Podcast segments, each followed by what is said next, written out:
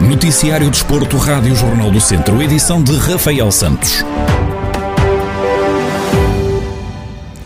Académico de Viseu e o Anadia empataram hoje a uma bola em jogo de preparação para a época 2021-2022, naquele que foi o segundo encontro sem vencer do grupo academista. A partida da formação viziense diante do conjunto da Liga 3 foi discutida à porta fechada no estádio dos Trambelos em Vil de Moinhos. Este foi o segundo jogo dos Beirões na pré-época, depois da derrota frente ao Rio Ave por duas bolas a zero. O Académico de Viseu volta a jogar esta quinta-feira em Ceia, frente ao Sporting da Covilhã, também ela, uma equipa da segunda Liga. E as mexidas continuam no Tondela. O atacante Daniel dos Anjos, de 25 anos, natural do Brasil, foi confirmado como reforço dos Beirões para a próxima temporada. O avançado chega ao clube de Tondela do Benfica, tal como o Tiago Dantas, que já tinha sido anunciado na semana passada. Em sentido contrário está Manuel Garrusso, que rescindiu o contrato com os Beirões. Nas duas últimas temporadas, o médio esteve emprestado ao Beira-Mar e ao Anadia. E em comunicado publicado no site, os Beirões agradecem o profissionalismo que Manuel Garrusso sempre demonstrou no clube, aproveitando para lhe desejar as maiores felicidades no futuro. Rui Gomes chegou a acordo com o Mortágua e renovou para a próxima época desportiva. O treinador chegou à equipa a meio da temporada passada e vai continuar a comandar o grupo que desceu à divisão de honra da Associação de Futebol de Viseu.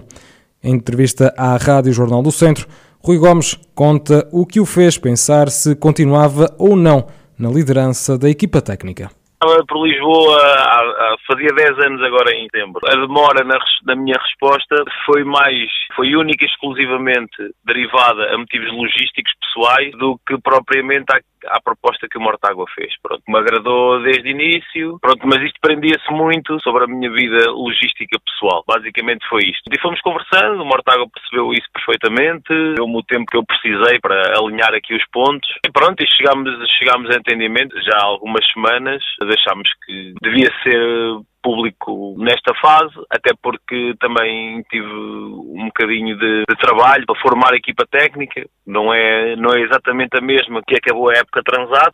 Rui Gomes explica de que forma está a montar o plantel e o que pretende para a próxima temporada eu elaborei um documento para a direção eh, relativamente ao plantel para mostrar a minha opinião sobre quem deveria renovar, quem não deveria renovar. A direção estudou isso e chegámos ali a um, a um ligeiro entendimento. O meu trabalho passou muito por eh, observar jogos da Distrital de Viseu, da Distrital de Aveiro, da Distrital de Coimbra. O meu objetivo foi basicamente tentar ver essas equipes. Foi tentar, dentro daquilo que são as possibilidades do clube, encontrar os jogadores que satisfizessem as nossas pretensões. Estamos a optar muito por um tipo de perfil de jogadores que tenham um potencial grande, tenham muito por provar, que sejam ambiciosos, jogadores relativamente novos, queiram mostrar. Basicamente tem sido esse o nosso trabalho de, de, na constituição do plantel. Vamos ter pelo menos a trabalhar sempre connosco, três atletas júniores. Também é um bocadinho aqui a aposta daquilo que há aqui em Mortágua. A restante equipa técnica é formada por Baresi e Francisco Miroto, treinadores adjuntos, e Filipe Mira, o treinador de guarda-redes. A equipa de Mortágua vai competir na Zona Sul, onde vão defrontar Molelos, Carregal do Sal, Mangual, de Canas Senhorim, Moimenta do Dão, Valde Açores e Nelas. Ainda pela divisão de honra, o Sporting Clube de Lamego renovou com os membros da equipa técnica liderada por Rui Santos, que assim partem para a terceira temporada consecutiva. Rui Santos, treinador do Lamego, revela que foi fácil chegar a acordo com o clube e admite que partem com a máxima ambição para a nova temporada como é óbvio, foi um acordo muito fácil de fazer. Ambas as partes, ambas, ambas as partes eh, queriam muito, eu queria muito, o Sporting Lamego também queria que eu continuasse eh, neste projeto e por isso foi muito fácil chegar, chegar a este entendimento. Eh, e depois, em relação à, à nova época e à terceira como equipa técnica, sinceramente foram duas épocas em que os objetivos ficaram um bocadinho por cumprir, porque na primeira época eh, não acabamos o campeonato. Nesta época agora, houve um campeonato completamente diferente dos restantes, com muitas paragens. Achamos nós, enquanto equipa técnica, eu meio que tanto nós como clube merecíamos fazer ou pelo menos planear uma época uh, inteira e é nesse sentido que, que renovamos e, e, vamos com máxima ambição. É como se fosse a primeira vez a chegada ao clube, com ambição no máximo, uh, mas com uma entrega tem sido constante da nossa equipa técnica. Quanto ao plantel, Rui Santos conta que vão apostar na formação e que aos mais jovens vão juntar jogadores mais experientes. A ideia é basicamente a mesma dos últimos anos, ou seja, tentar, uh, tentar não, apostar mesmo na, na, formação que tanto os Tracos de Lamego como o Sporting de Lamego no plantel de Júniores têm feito nos últimos anos de excelência e aí passa muito por isso, aproveitar esses jogadores que vêm de baixo e o plantel vai ser construído uh, maioritariamente uh, por jogadores de Lamego, ou seja, quase 100% dos jogadores uh, do Conselho de Lamego novamente, mas tentamos dar um acréscimo de qualidade, tentando recolher aí alguns jogadores que também nos tra tragam alguma qualidade extra à qualidade que nós já tínhamos neste momento, com, com um aumento sobretudo da experiência, de malta com, com mais títulos, com mais experiência. Na próxima temporada, o Lamego vai competir na zona norte da Divisão de Honra da Associação de Futebol de Viseu, onde vai defrontar o Rezende, o Lamelas, o Sinfãs, o Movimento da Beira, o Nespereira, o Paivense e ainda o Parada. E no Centro Desportivo desta semana, o convidado é Nuno Cruz, um dos embaixadores e capitão da equipa de futebol de praia da Casa do Benfica de Viseu. O atleta conta como surgiu a ideia de criar pela primeira vez a modalidade em terras de Viriato.